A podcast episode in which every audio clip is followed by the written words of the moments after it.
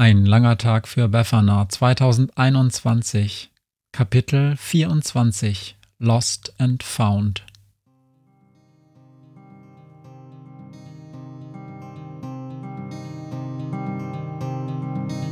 Wenn der Wind einsam durch die Straßen fegt, wenn die kalte Nacht sich auf die Häuser legt, wenn in Fenstern Weihnachtsschmuck ins Dunkel scheint, dann sind Befana und ihre Maus nicht weit. Wenn die Turmuhr Mitternacht geschlagen hat, stürzt die Hexe sich mit dem Geschenkesack auf nem Besen mutig in die Nacht hinab zu den Wesen, die ansonsten niemand mag. Weihnachtshexe Befana ist für alle Monster da. Alle Ratten, Kakerlaken, Geister, Spinnen, Feuerdrachen, alle unsichtbaren Ungeheuer, Zauberzeitmaschinenbauer freuen sich schon das ganze Jahr auf den Winterwind, denn der bringt eine Weihnachtshexe namens Befana. Was bisher geschah bei Alien Befana? Die kluge und attraktive Teilzeithexe Befana studiert vergleichende Kulturwissenschaften. Befanas Bachelorarbeit über eine Therapie für das Godzilla-Monster motiviert Fleur, den psychisch labilen Schrecken der Hochschulbibliothek Befana zu besuchen. Fleur trifft gleichzeitig mit dem jungen Pastor Thomas ein, der sich unsterblich in Befana verliebt und sich im Wohnungsflur unter mysteriösen Umständen in ein Schaf verwandelt. Als wäre Befana nicht schon genug gefordert, taucht schließlich noch Schrödinger auf, eine Zeitreisekatze, die von Befanas älterem Ich geschickt wurde, um jungen Befana zu motivieren, armen Monstern im Weltall eine gute Zeit zu bereiten. Zusammen mit Schrödinger und seiner Zeitmaschine, Fleur und Thomas macht sich die verwirrte Hexe auf ins Weltall. Das erste Projekt läuft eher so mittel. Auf dem Mond spielt Tatzelwurm Denise verrückt und will alles und jeden auffressen. Zusammen mit Denise Ex-Freund Harold flieht die Besatzung der Zeitmaschine in letzter Minute. Dabei wird ihre Kapsel beschädigt und Denise wird in die Steinzeit katapultiert. Antriebslos in der Leere des Raums gestrandet, trifft unsere attraktive Clique unkonventioneller Querdenker auf eine uralte Kampfdrohne mit einer eigenen Persönlichkeit. Schrödinger zerstört die Drohne in einem Akt beispielloser Barbarei, um Ersatzteile für die Zeitmaschine zu bekommen. Befana wird von ihrem Gewissen beklagt und beschließt, mit der reparierten Zeitmaschine in der Zeit zurückzureisen. Sie überzeugt Vergangenheits-Befana, die Drohne nicht zu zerstören und lässt die Vergangenheitscrew zusammen mit ihrem einige Stunden jüngeren Ich antriebslos in der kaputten Zeitmaschine zurück. Auf der Suche nach neuen Weltallmonstern treffen Befana und ihre Freunde auf die Sterne eines Dreifach-Sternsystems, die gefrustet sind, dass es in ihrem System kein Leben gibt. Schrödinger reist heimlich in der Zeit zurück und sorgt dafür, dass auf dem Planeten Sentus mitten im Dreifachsternsystem Leben entsteht. Nur mit Hilfe von Thomas, der zu diesem Zeitpunkt noch nicht weiß, wer Schrödinger ist, gelangt die Katze zurück zu Befana und ihrer Crew. Bei diesem Treffen mit Schrödinger bekommt Thomas eine Portion Liebestrank ab, verliebt sich in die zufällig anwesende Studentin Befana und verwandelt sich kurz darauf in ein Schaf. Leider hinterlässt Schrödinger während seiner Reise in die Vergangenheit auch einige DNA auf dem Planeten Sentus und so entsteht dort in einer Pfütze eine Superrasse omnipotenter Titanen unter der Führung der paranoiden und komplex beladenen Proxima. Proxima schickt ihre Geschwister auf lebensgefährliche Zeitreisemissionen zum Schutz ihrer Sippe, bis schließlich nur noch Proxima selbst und eine abtrünnige Schwester übrig bleiben. Also erwählt Proxima Admiral Klumpatsch, das fieseste Exemplar der zweiten Spezies auf Sentus, die Nachfolge ihrer Geschwister anzutreten. Proxima erfährt, dass Schrödinger ihr Urahn ist und ihre eigene Zukunft eng an ein Überleben Schrödingers und seiner Hexen-BFF Befana gebunden ist. Als die Vergangenheit der Erde und die Existenz von Schrödinger und Befana durch Eisenmangel im Erdkern in Gefahr gerät, sorgt Proxima dafür, dass ein riesiges Superwesen mit der Erde kollidiert und somit wieder genug Eisen auf der Erde existiert. Durch diese Kollision entsteht auch der Mond, auf dem sich, siehe oben, Harold und Denise kennenlernen werden. Außerdem beauftragt Proxima ihren Admiral mit der Verfolgung der Zeitmaschine. Er glaubt, es ginge um die Eroberung der Erde. Aber eigentlich will Proxima die Crew der Zeitmaschine von Sentos fernhalten, damit Schrödinger nichts von ihrer Existenz erfährt und auf typisch schrödingerische Art mit der Zeitlinie ihres Heimatplaneten herumfuscht. Durch Klumpatschs Jagd nach der Zeitmaschine wird jedoch eine Kaskade von Ereignissen in Gang gesetzt, die letztlich zur Entdeckung der Verbindung zwischen Schrödinger und Proxima durch die Hexe führt. Sie erkennt, dass Schrödinger und die Titanensippe dringend eine gründliche Familientherapie brauchen und beauftragt die autodidaktische Therapeutin Fleur.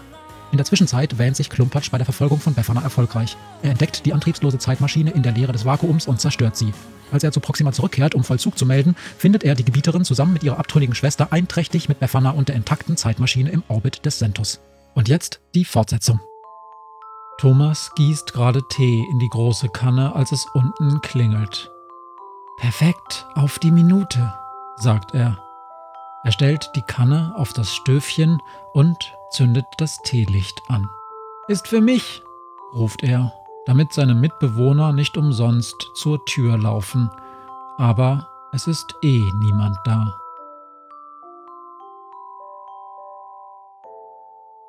Für die Frischlinge ist das erste Semester bis kurz vor Weihnachten vollgepackt mit Veranstaltungen, Partys, Wasserpistolengefechten und anderen aufregenden Dingen, die Thomas mit seinen 50 Jahren nur noch milde lächeln lassen. Andererseits, niemals würde er aus der WG mitten im Univiertel ausziehen, um sich eine eigene Wohnung zu suchen. Solange die Studis ihn nicht irgendwann rausschmeißen, will er immer hier wohnen bleiben und es einfach nur genießen, mittendrin im Unileben zu sein. Knurps, sagt er freudestrahlend, als der kleine, stämmige Mann mit dem Backenbart und den funkelnden Augen vor ihm steht. Komm herein. Knurps sieht gut aus. Endlich hat er es geschafft, vorbeizukommen. Er ist immer äußerst beschäftigt. Und woran arbeitest du gerade? Fragt Thomas, als sie in der Gemeinschaftsküche sitzen und Tee trinken. Mein Kumpel Richie nervt wegen einer ganz verrückten Idee, sagt Knurps. Es ist noch nicht spruchreif, aber es könnte passieren, dass wir die Paläontologie revolutionieren, also er. Ich halte mich schön im Hintergrund. Thomas überlegt eine Zeit lang, dann schüttelt er den Kopf. Was hast du mitgebracht? Fragt er. Etwa ein Geschenk für mich? Ach, nur eine Kleinigkeit. Knobs winkt ab. Außerdem weißt du eh, was es ist. Ich ahne es, sagt Thomas. Die längliche Form gibt einen ganz guten Hinweis. Komm, lass uns rauf aufs Dach. Bis wir aufgebaut haben, ist es dunkel genug. Oben weht ein kalter Wind. Nordwind, denkt Thomas. Er hebt die Hand wie zum Gruß und begutachtet das Teleskop, das Knurps inzwischen aufgebaut hat. Es sieht toll aus, sagt er. Echte Handarbeit, sagt Knurps. Du hast so oft gesagt, dass du eins möchtest, da dachte ich, ein paar Linsen und Spiegel zusammenbasteln kann ja so schwer nicht sein. Schau mal durch. Thomas hat erst einmal Schwierigkeiten, überhaupt etwas zu erkennen. Die Lichter der Stadt lassen den Himmel immer noch leicht bläulich schimmern, aber der eine oder andere Stern ist dann doch zu sehen. Schade, dass der Mond noch nicht aufgegangen ist, sagt Thomas. Der Gedanke an den Mond weckt viele alte Erinnerungen in ihm. Aber das ist nichts für Knurps. Noch nicht. Es ist vor allem so robust, sagt er stattdessen. Die Dinge, die man im Geschäft kaufen kann, die wirken immer so, als reicht ein kleiner Schubser, um sie umzuwerfen.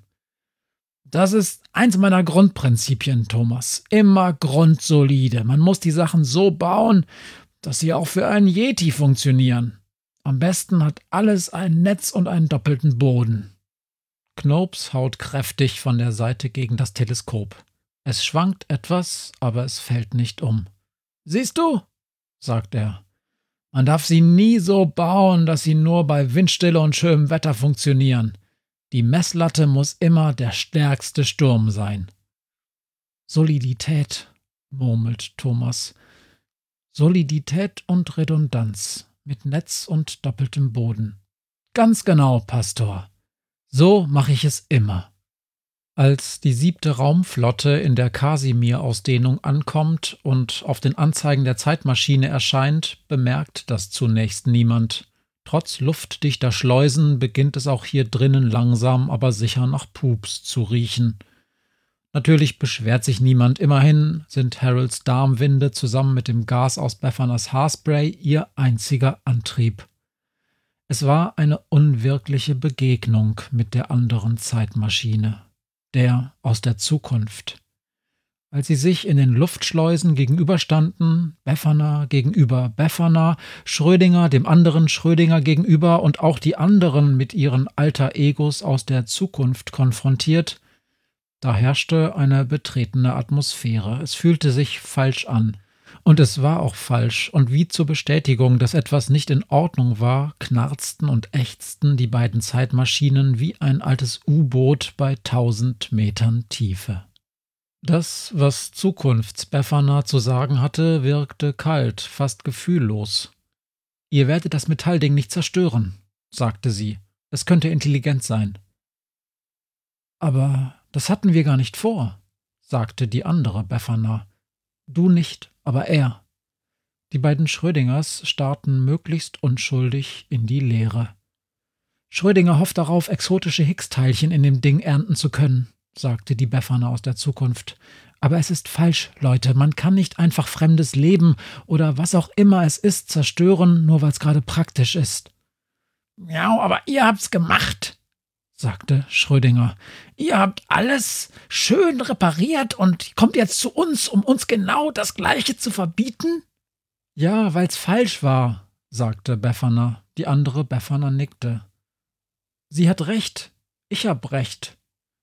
Ja, da seid ihr ja fein raus, sagte Schrödinger. Ups, jetzt ist es schon passiert. Sorry. Bitte nicht nachmachen, ist super feil. Schönes Leben noch. Wir sind dann mal weg. Nee, können wir nicht alle zusammen in der heilen Zeitmaschine wegfliegen? fragte Thomas. Befana wusste nicht, welcher Thomas es war, der gefragt hatte. Ja, selbst wenn wir alle in das kleine Ding hineinpassen würden, sagte Schrödinger. Diese Begegnung ist ein Paradoxon. Hört ihr, wie die Zeitmaschinen stöhnen? Ja, um die Spannung der Raumzeit auszuhalten?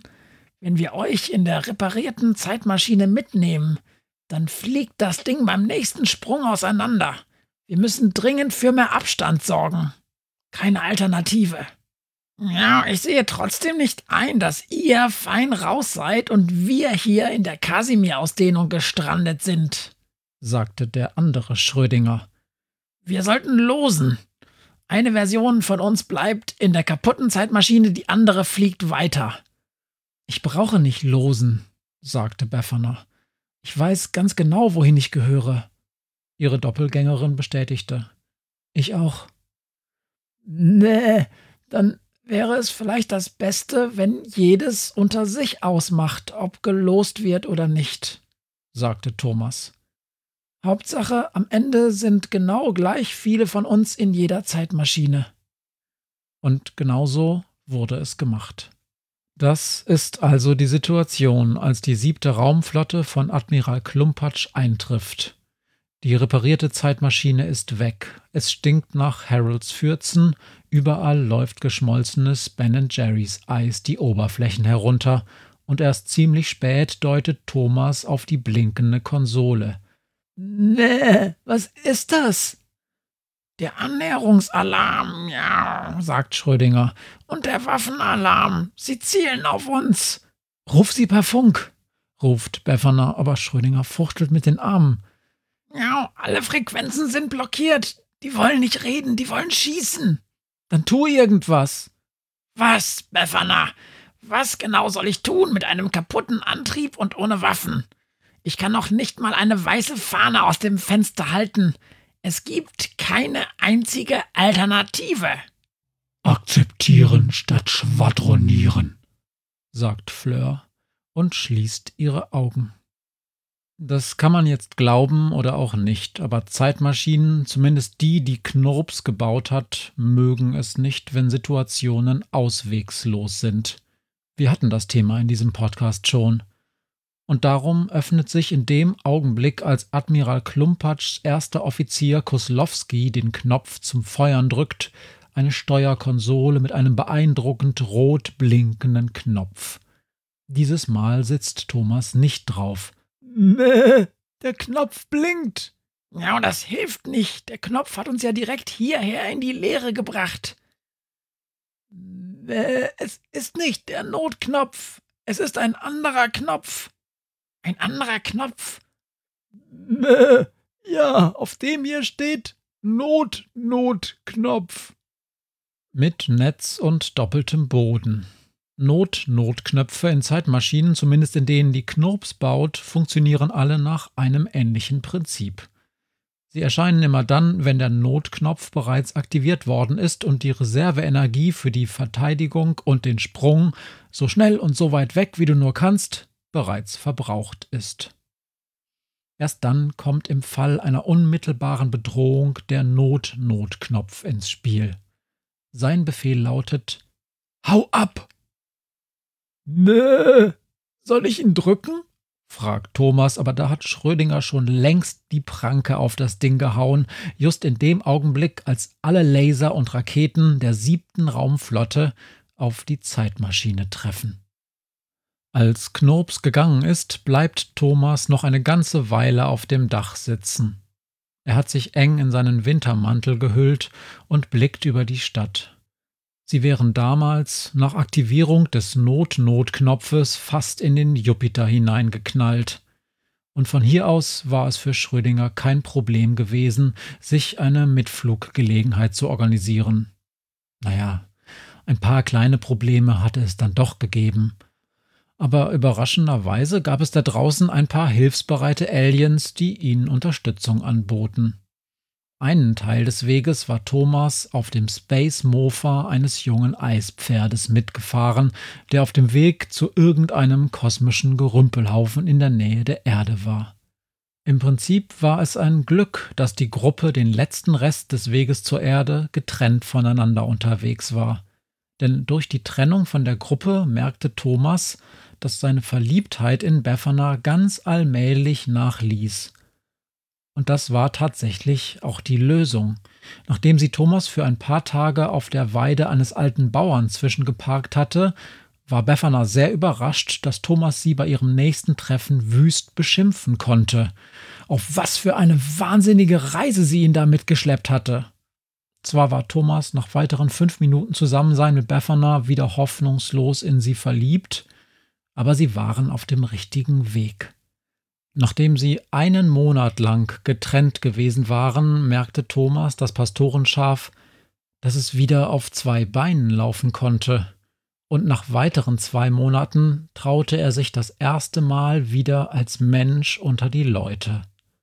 Leider wurde die Sache sofort wieder rapide schlechter, wenn Befana vorbeikam. Die Lösung gefiel ihnen beiden nicht, aber die junge Hexe hatte auch nach Monaten Recherche in ihren Büchern keine Alternative gefunden.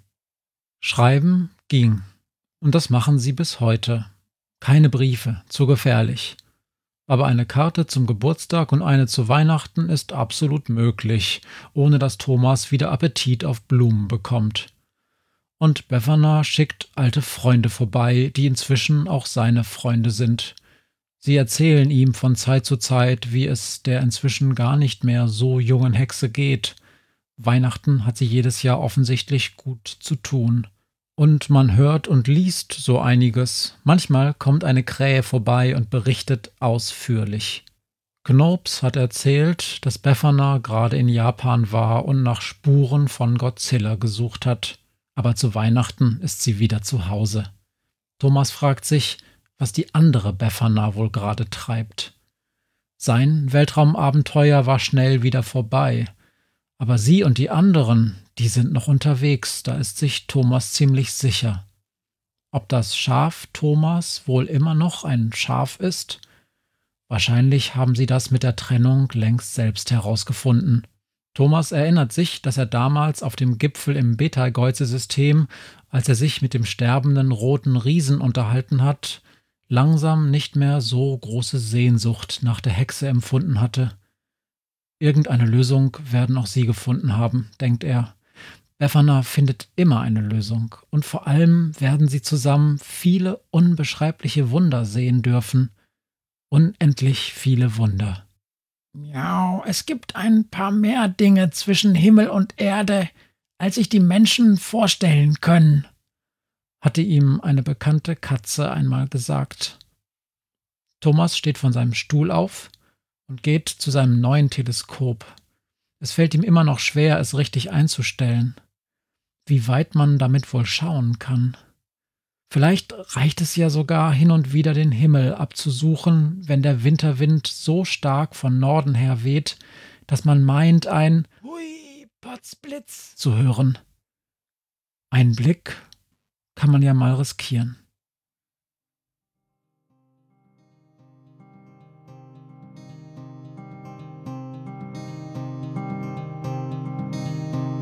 was mir heut Morgen widerfahren ist.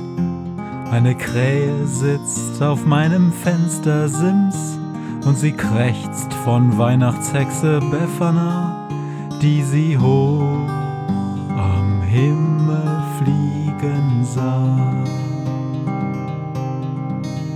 Tausend Abenteuer hat die Hex erlebt, wie ein Haus verschwindet, wie ein Berg erbebt, wurde im Wald verwunschen und im Fels versenkt, und doch hat sie alle reich beschenkt.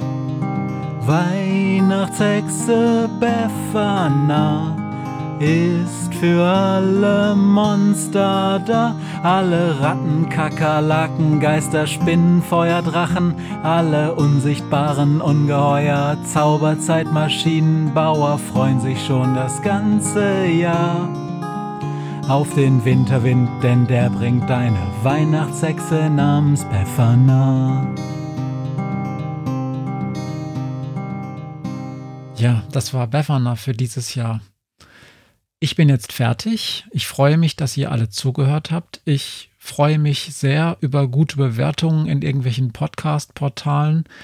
Und ich danke vor allem Kai für die wunderschönen Illustrationen, die er gemalt hat. Und ich möchte darauf hinweisen, dass es nach Weihnachten oder vielleicht auch schon am zweiten Weihnachtsfeiertag eine Spezialfolge Befana gibt, weil ich habe wieder Fanpost bekommen, wo Menschen eigene Befana-Folgen sich ausgedacht haben. Seid gespannt, eine Folge werde ich mindestens senden. Und jetzt frohe Weihnachten.